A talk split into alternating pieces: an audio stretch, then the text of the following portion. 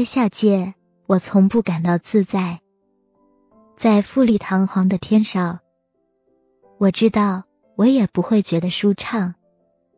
我并不喜欢天堂，因为那里永远是礼拜天的日子，假期永不会来到。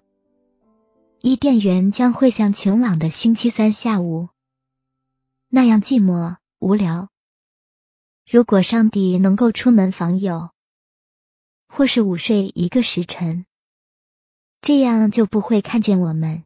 但是据说他自己就是望远镜，我们常年在他眼底下。